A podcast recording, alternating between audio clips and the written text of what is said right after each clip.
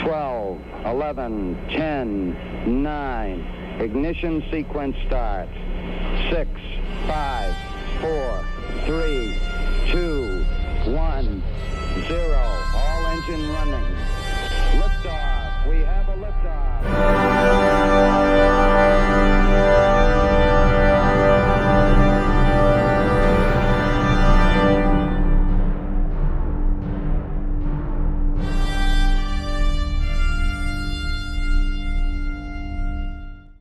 Hallo und herzlich willkommen zu einer Spezialepisode live aus dem Countdown Podcast Mission Control Center ähm, in Skype.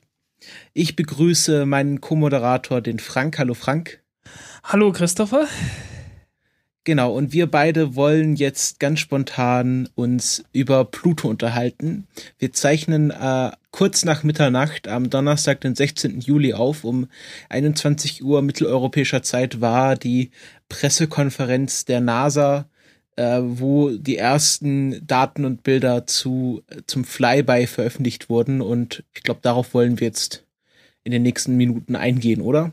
Ja, Uh, und das Ganze war so eine ganz typische NASA-Pressekonferenz.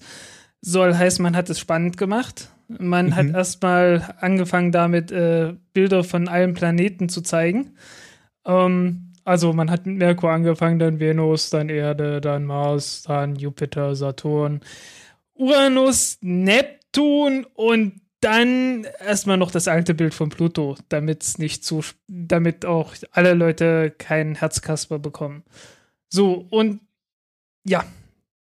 Danach. Ähm, ja, es war, die haben da ein bisschen versucht, lustig zu sein. Also dann ein Bild von der Erde gezeigt haben und äh, meinten, also wer das jetzt hier nicht erkennt, der sollte jetzt bitte den Raum verlassen. Die Security wird sie dann zur Area 51 begleiten.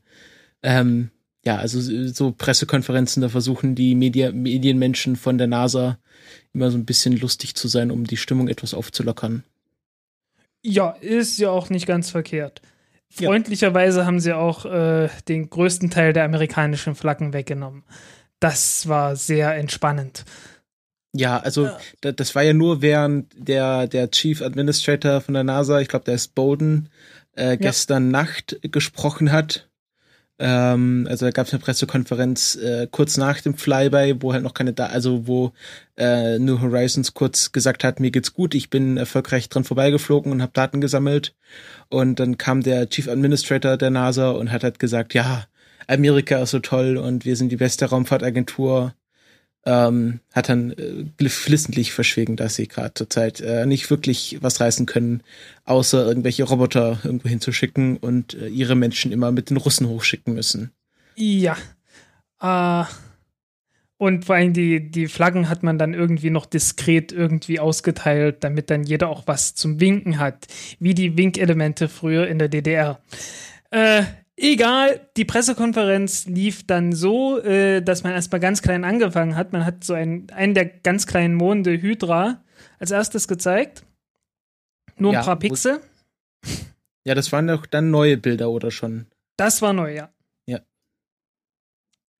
Und das ist ein relativ kleiner Brocken, 45 Kilometer lang, 30 Kilometer breit. Äh, ziemlich unregelmäßig, erinnert ein kleines bisschen an den Kometen äh, Churi, äh, dessen kompletten Namen ich mir nicht merken kann. Churimov Gerasimenko. Genau. Äh, und ja, ist ungefähr so groß wie Berlin. No, besteht aus Wassereis. Uh, und wir werden auf jeden Fall noch ein besseres Bild davon bekommen. Also es soll noch ein Bild da sein, das zwei bis dreimal so gut aufgelöst ist. Ja, und es ist nicht so, dass Hydra so eine äh, keine richtige Rotation hat, sondern mehr so taumelt. Da wollten sie doch auch irgendwas bestätigen. Konnten sie doch schon bestätigen, dass der das Hydra äh, eine erratische Rotation hat? Äh, das weiß ich nicht. Äh, Habe ich nicht mitbekommen.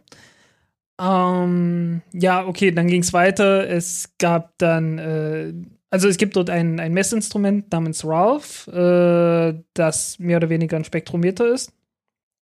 Dann haben sie kurz die, die äh, Daten, die sie dort aufgezeichnet haben von Pluto, gezeigt und äh, jetzt ein eindeutig nachgewiesen, dass dort jede Menge Methaneis rumfliegt und äh, sicherlich auch noch anderes und das wird man dann später irgendwann sehen. Und dann ging es erstmal weiter mit Charon. weil man kann ja nicht einfach gleich den Pluto zeigen. Naja, aber Sharon war ja an sich auch schon interessant. Also der war ja so ein bisschen. Absolut. Hat er ein bisschen die Show gestohlen, weil dann meinte Alan Stern so ganz verschmitzt, ja, Sharon, äh, der war, der ist aktiv oder war mal aktiv und alle im Raum haben kollektiv aufgestöhnt, weil ähm, das hatte man auch nicht so erwartet. Nee, überhaupt nicht. Äh, äh, er meinte, it blew our socks off. Äh, und ja, es hat den, die Socken auf, ausgezogen sozusagen. Ähm, Taron hat eine relativ weich aussehende Oberfläche, äh, hat Gräben und Klippen und äh, das Ganze deutet insgesamt auf irgendwelche Prozesse im Inneren hin, äh, wahrscheinlich Tektonik. Und einen von den Gräben kann man, konnte man so an, am Rand sehen, wie tief der ist. Und der ist so sechs bis neun Kilometer tief. Was für so ein kleines Ding, das ich glaube ungefähr 1000 Kilometer groß ist, ungefähr so groß wie Ceres, äh, doch schon verdammt tief ist. Ja, also es deutet darauf hin, dass, ähm, dass, da, dass es nicht wie der Mond einfach ein, ein, ein toter Felsbrocken ist, sondern dass der aktiv ist und äh, mit, mit äh, Aktivität im Innern gehen wir wahrscheinlich, können wir dann auf Pluto überleiten, wenn du noch nicht. Oh, ich bin noch nicht durch. Ah. Ich bin noch nicht durch. Äh, der, der, Nordpol von Charon ist ja äh, relativ dunkel gewesen. Äh, hat man jetzt äh, informell zumindest schon mal als Mordor bezeichnet, die Region. Und äh, so wie es aussieht, ist das Ganze nur eine relativ dünne Schicht von irgendwelchen dunklen Material. Äh, man schätzt, dass das Ganze Stickstoffeis ist. Und man erwartet von Charon auf jeden Fall noch sehr viel bessere Bilder. Ähm, vor allen Dingen von der nördlichen Region, also dort, wo es halt dunkel ist und von den mittleren Breiten und wird dort ungefähr fünfmal so große Auflösung haben. Also das wird interessant und wenn ich mich nicht irre, gab es dann später noch, äh, in der Diskussion gab es noch ein bisschen Zeug. Äh, es gab eine Spekulation von einer Zuschauerfrage, ob Charon vielleicht äh, erst nach also erst vor relativ kurzer Zeit bei einem Einschlag entstanden ist und das vielleicht erklärt, warum auf Charon kein, also warum Charon so relativ, äh, ja, also relativ wenig Krater und so weiter hat äh, und noch relativ aktiv und warm ist. Weil wenn es relativ erst erst seit kurzer Zeit äh, entstanden ist, dann kann da noch eine ganze Menge Hitze drin sein. Ja, aber ich habe auf Twitter auch schon gelesen, dass manche aus dem Team gesagt haben, dass äh, dass die das jetzt auch nur spekulieren können, weil die gerade mal ein paar Stunden Zeit haben, die, sich diese Bilder anzuschauen und dass sie da auch nur Vermutungen anstellen können. Also da weiß man auch nicht so ganz genau, wie das jetzt da aussieht mit Charon. Genau, ja. Also die, die Pressekonferenz fing an neun Stunden, nachdem die Datentransmission angefangen hat. Also die allerersten Bits kamen und neun Stunden später kam die Pressekonferenz. Da hat noch niemand wirklich viel Zeit gehabt, dort irgendetwas zu machen. Ja, die, äh, waren, die haben halt das, das Offensichtlichste jetzt erkennen können, aber das war ja auch schon einiges, was man vorher so nicht vermutet hat, eben dass Charon äh, geologisch aktiv ist. Genau. Äh, und man hat jetzt Charon verglichen, so vom Aussehen her ungefähr mit den Uranusmonden Ariel und Titania. Und äh, das Spannende dabei ist, Ariel und Titania, von denen wusste man, dass die wahrscheinlich auch geo geologisch aktiv sind. Aber ähm, man hat das immer darauf geschoben, ja, die umkreisen ja einen großen, schweren Planeten und die Gezeitenkräfte sorgen vielleicht dafür, dass dort mehr Wärme reinkommt. Aber äh, die Theorie ist jetzt gerade in den letzten paar Stunden komplett flach gefallen. Äh, sehr interessant. Ja, also man, äh, das, man ist ja, so wie ich das verstanden habe, davon ausgegangen, dass einfach die Gravitation von, von Uranus ähm, das Eis im Innern der Planeten bewegt und dadurch Reibung entsteht und dadurch dann auch äh, Hitze, was dann dazu führt, dass geologische Aktivität möglich ist. Aber ähm, das sieht man nochmal bei Pluto dann besser, der äh, keinen kein, keinen großen, schweren Planeten umkreist und trotzdem geologisch aktiv ist, dass da viele Astrophysiker äh, nochmal, wie Alan Stern gesagt hat, zurück ans Reißbrett müssen und nochmal komplett ihre Theorien neu, neu schreiben müssen. Ja, genau. Ähm, äh, es, es ist auch nicht so, dass jetzt Gezeitenkräfte zwischen Pluto und seinem Mond Charon entstehen würden, wie das bei uns hier auf der Erde ist, weil die sind komplett aufeinander eingeschossen schon. Also so heißen die Äh, die drehen sich halt wirklich nur noch umeinander und nicht mehr relativ zueinander. Also ja. die, die stehen halt mehr oder weniger beide. Deswegen gibt es dort keine Gezeitenkräfte mehr. Ja, also, also wenn man auf Pluto stehen würde, dann würde Charon immer an der gleichen Stelle im Himmel zu sehen sein. Genau, und umgekehrt. Ja, äh, umgekehrt. Ja, bei unserem Mond ist es auch so. Also wenn man auf dem Mond steht, dann steht die Erde immer ungefähr an der gleichen Stelle. Hängt ein bisschen davon ab, weil Umlaufbahn ist exzentrisch und so weiter. Also ein bisschen wandert sie hin und her, aber im Wesentlichen ist sie immer an der gleichen Stelle. Äh, und das halt auf Pluto, sowohl auf Pluto als auch auf Charon so. Ähm, ja. Okay, kommen wir jetzt endlich zu Pluto. Äh, die Herzregion hat ihren Namen bekommen. Äh, die heißt jetzt Tombo Regio. Und ich glaube, die International Astronomical Union wird sich da wahrscheinlich auch nicht groß gegen wehren. Äh, sehr unwahrscheinlich.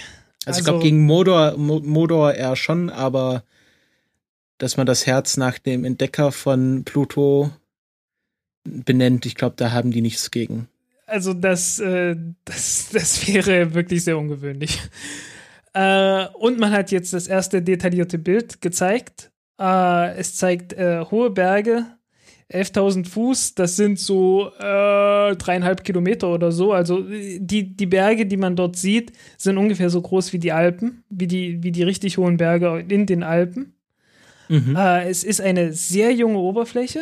Äh, man hat auf dem ganzen Bild, äh, das war schon relativ groß, ich habe keine Ahnung mehr, ein paar hundert Kilometer auf jeden Fall, hat man keinen einzigen Einschlagskrater gesehen.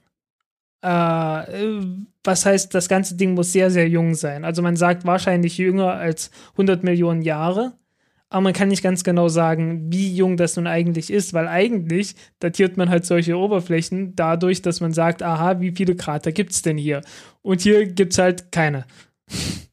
Ja, und das ist auch etwas, was äh, die Wissenschaftler total überrascht hat, dass sie gleich bei den ersten hochauflösenden Fotos überhaupt keine Einschlagskrater sehen. Also das hatten sie garantiert nicht erwartet, so wie sie das gesagt haben. Ja, absolut nicht. Äh, interessant ist ja auch das, äh, das Material, aus dem das besteht. Ja, also äh, sie haben, so wie ich das verstanden habe, gesagt, dass ähm, 11.000 hohe Eisberge, 11.000 Fuß hohe Eisberge nur entstehen können, wenn das Wassereis ist und nicht irgendwie gefrorener Stickstoff oder gefrorener Wasserstoff. Und äh, gefrorene, sie jetzt gefrorenes Methan in dem Fall. Also ah, gefrorenes äh, Methan. Wasserstoff wäre dort noch nicht gefroren, glaube ich. Ich glaube, dafür ist es ein bisschen zu warm. Ja.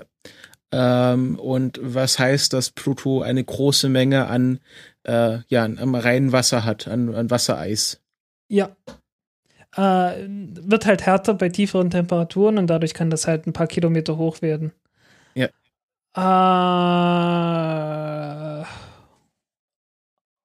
ja, ja, und ja, was definitiv feststeht, ist, dass Pluto Stickstoff verliert. Äh, Dummerweise ist bei mir der Stream gerade da abgebrochen, wo äh, gesagt wurde, wie viel. Beziehungsweise äh, es wurde gesagt, ich habe es gehört, aber dann ist der Stream abgebrochen und ich hatte plötzlich anderes im Kopf und habe es dann nicht mehr, mit, nicht mehr ganz mitgekriegt. Äh, ja, also wir werden auf jeden Fall noch mal genauere Daten in unserer regulären Folge in anderthalb Wochen haben. Ja, denke ich auch. Äh, die großen Fragen, die sich jetzt stellen, ist, woher kommt die Wärme? für die ganzen Prozesse, weil äh, was auch immer dort gerade passiert auf dem Pluto, äh, die ganzen mechanischen Prozesse brauchen Wärme. Und man ist sich nicht ganz sicher, wo, woher es kommt. Und äh, Spekulationen gehen jetzt erstmal in zwei Richtungen. Das eine ist Radioaktivität, äh, was definitiv ein Teil ist. Denn äh, es ist klar, einfach von der Masse, die der Pluto hat, dass im Inneren irgendwo äh, Granit oder irgendein Silikatgestein sein muss. Und das hat definitiv Uran, Thorium, Kalium, also äh, Zeug halt, das radioaktiv ist. Und da wird Wärme entstehen. Die Frage ist, ob das ausreicht. Andere Möglichkeit, die man auch sieht, ist, dass Energie frei werden kann, wenn flüssiges Wasser langsam gefriert. Äh, also irgendwie, dass, dass es halt sehr, sehr lange dauert, nachdem so ein Körper entstanden ist, bis das flüssige Wasser im Inneren so langsam aber sicher ausfriert. Und wenn es ausfriert, dann gibt es ja langsam aber sicher auch Wärme frei, denn das, das Gefrieren ist ein Prozess, bei dem Wärme frei wird. Und vielleicht kommt daher äh, ja, kommen daher einige dieser Prozesse. Ja. Ähm, was Sie jetzt für die Zukunft hoffen, es kam die Frage auf, wie viel, wie viel, äh, ja, wie viel Fläche von Pluto fotografiert werden kann. Und ähm, es kam dann die Antwort, dass sie ähm, versuchen, also komplett Fu äh, Pluto zu fotografieren, ähm, aber natürlich ähm, ja in verschiedenen Auflösungen. Also wir werden nicht alle alle Stellen von Pluto gleich hoch aufgelöst haben. Gerade die Pole ähm, die äh, gerade nicht beleuchtet werden. Also wir kennen das ja von der Erde, dass äh, zu gewissen Jahreszeiten äh, die Polarregionen komplett dunkel sind. Das ist auch auf Pluto so und man versucht äh, mit der Rück Rückscheinhelligkeit von Charon diese äh, Pole in mindestens rudimentär zu fotografieren, also dass man das Licht nutzt, was die Sonne auf Charon strahlt und das dann auf diese Pole reflektiert wird. Aber sie haben auch gesagt, dass das sehr kompliziert ist und wahrscheinlich, äh, also es kann auch sein, dass es überhaupt nicht klappt und dass sie da nichts Nützliches herausfinden aber sie werden auf jeden Fall ein, ein, einmal eine Komplettfotografie von Pluto anfertigen, die so rudimentär den ganzen Planeten zeigt. Ja, ja, vor allen Dingen die Rückseite jetzt, äh, das wird nicht besser werden. Da haben wir jetzt schon die besten Bilder davon ja, gesehen. Ja, also natürlich auch die, die das Problem, dass sie jetzt gegen die Sonne fotografieren müssen, mehr oder weniger.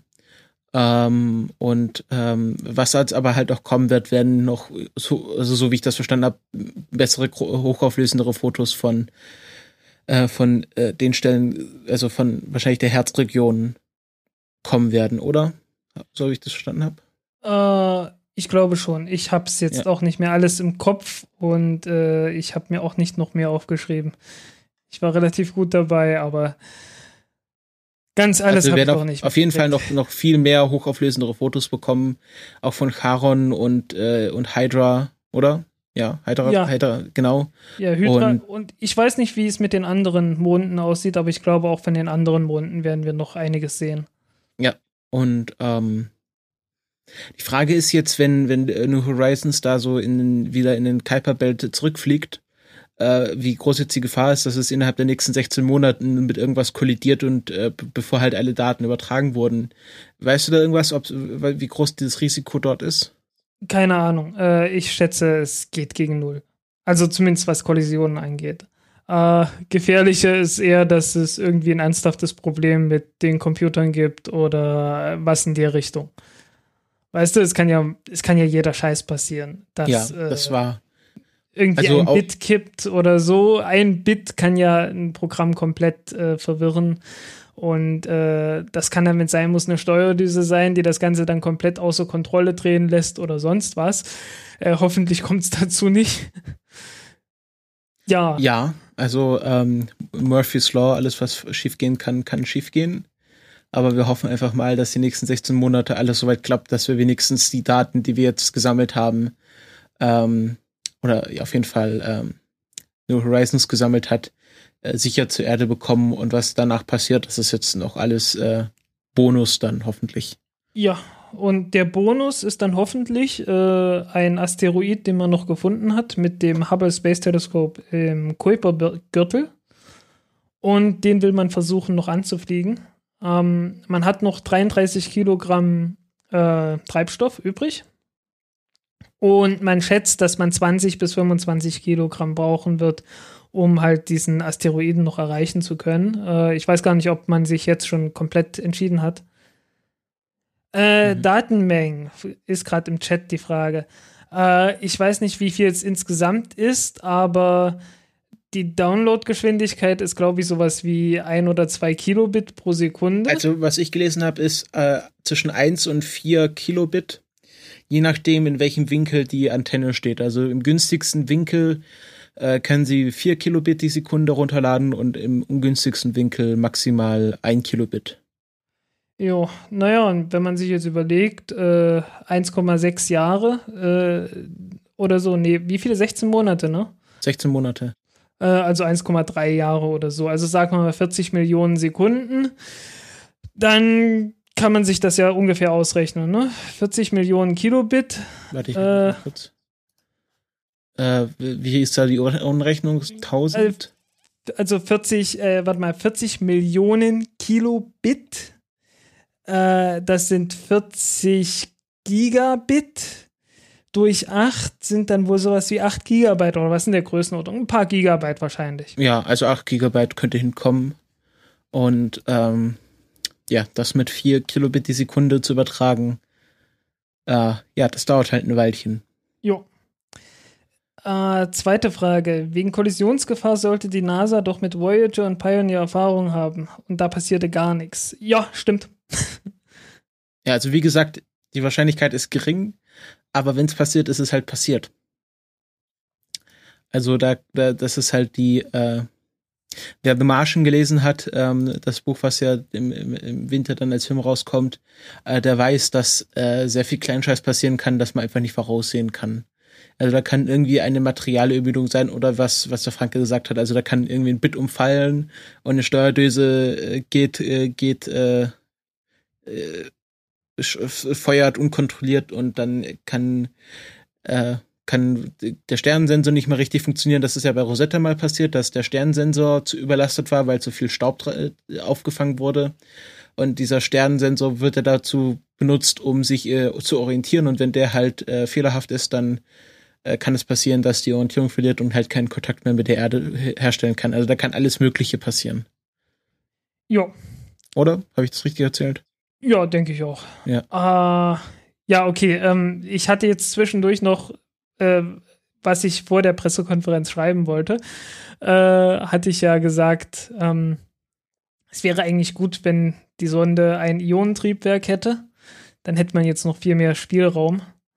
Äh, um vielleicht noch irgendeinen Asteroiden anzufliegen oder nicht nur einen, sondern gleich eine ganze Reihe. Vielleicht auch interessantere Objekte. Aber ich glaube, das war im Budget damals einfach nicht drin. Ja, gibt es überhaupt Ionentriebwerke schon funktionabel? Ja, ja, ja, ja, natürlich. Seit Ewigkeiten. Ah, okay. Also, die gibt es wirklich seit Ewigkeiten schon. Aber sind die nicht unheimlich langsam? Also hätten wir dann nicht noch länger zu Pluto gebraucht? Ähm, sie sind langsam bei der Beschleunigung, aber sie laufen halt richtig, richtig, richtig lange. Okay. Äh, also ich hatte ausgerechnet äh, jetzt in meinem letzten Blogbeitrag, äh, dass man mit diesen 100 Meter pro Sekunde hätte man zwei Monate gebraucht, glaube ich. Aber mit gerade mal 100 Watt elektrischer Leistung, das ist nicht allzu viel. Ja, also die Batterie reicht noch etwa für äh, für 15 Jahre, also bis 2030 äh, liefert diese Plutonium-Batterie äh, noch genügend Strom für die Instrumente. Ich glaube, die brauchen so etwas wie 22 Watt.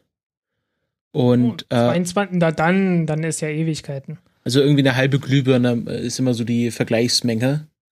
Ja. Und ähm, die diese, dieses RTG ist mit 240 Watt gestartet, hat dann verliert 4% pro Jahr und liefert jetzt etwa 200 Watt konstant. Und ähm, also Einstein meinte mal, bis 2030 sollten sie noch genügend Energie haben, wenn nichts anderes passiert, um äh, Sachen zur Erde zu senden. Ja. Gut. Ähm, wenn im Chat nicht noch was kommt, lieber Chat, bitte schreibt, wenn ihr noch Fragen habt. Fragt jetzt oder schweigt für immer. Oder jedenfalls bis so zur ungefähr. Folge. Genau. Äh, dann genau. kann ich, kann ich noch kurz ein bisschen äh, Hausmeisterei machen. Ähm, wir sind jetzt nämlich auch auf iTunes äh, sind wir eingetragen. Da würden wir uns gerne freuen, wenn ihr da irgendwie Rezensionen hinterlassen würdet, uns bewerten würdet, einfach, dass da so ein bisschen Feedback kommt. Natürlich freuen wir uns auch immer über Feedback auf, auf unserem Blog. Ihr könnt da in die Kommentare reinschreiben, was euch gefallen hat, was euch nicht gefallen hat. Wenn ihr Fragen habt, ähm, ach, da kommt jetzt gerade noch eine Frage rein. Ja, dann versuchen wir die zu beantworten, würde ich sagen, ne? Ich äh, und äh, der Jim schreibt, ich habe eher das Gefühl, dass die NASA optimistisch davon ausging, dass es genügend interessante Objekte in der Flugrichtung gibt. Äh, ja, genau so hat man das gemacht. Und es war nicht zu optimistisch, weil man hat tatsächlich welche gefunden. Äh, man hat das Hubble Space Teleskop dafür gebraucht, um welche zu finden. So heißen die Dinger sind nicht allzu groß. Aber man hat welche gefunden. Ähm, und wieso haben die Voyager-Sonden noch so lange Energie im Vergleich zu New Horizons? Uh, naja, sie haben nicht wirklich so sonderlich viel Energie für die ganzen Instrumente. Uh, die wurden jetzt einfach so nach und nach, werden die immer weiter abgeschaltet. So heißen, die werden jetzt in den nächsten Jahren irgendwann auch noch die wichtigsten Instrumente äh, mehr oder weniger abschalten. Ähm, ich glaube, Voyager sendet nicht mehr so gerade viele Daten, sondern macht nur manchmal Piep und sagt, ich bin jetzt da oder so. Ah, nicht nur, nicht nur. Äh, das war bei den Pioneer-Sonden zuletzt so. Die Voyager-Sonden haben noch ein paar funktionierende Instrumente, die, ah, lass mich lügen. Ich glaube, irgendwelche geladenen Partikelzellen und sowas in der Richtung halt. Und welcher hat jetzt angeblich das Sonnensystem verlassen? Pioneer oder Voyager? Voyager. Hm, okay. Kontakt mit den Pioneers hat man, äh, weiß nicht, 2000 rum, glaube ich, verloren. Ähm, ja, und also wenn, ihr Fragen habt, äh, noch weitere Fragen habt, schreibt gerne in, in den Blog oder auf Twitter. Wir beantworten die gerne, soweit wir das können. Und ähm, ja, genau. Dann äh, machen wir jetzt an dieser Stelle Schluss mit unserer Sonderfolge. Und äh, ja, die nächste Folge etwa in anderthalb Wochen, dann haben wir wieder einen schönen Zwei-Wochen-Rhythmus und ähm, da gibt es dann auch wieder größere Themen und ausführlicher und alles etwas besser vorbereitet. Vielen Dank fürs Zuhören. Ja, auch von mir. Vielen Dank fürs Zuhören. Und bis zum nächsten Mal. Ciao. Bis, ciao.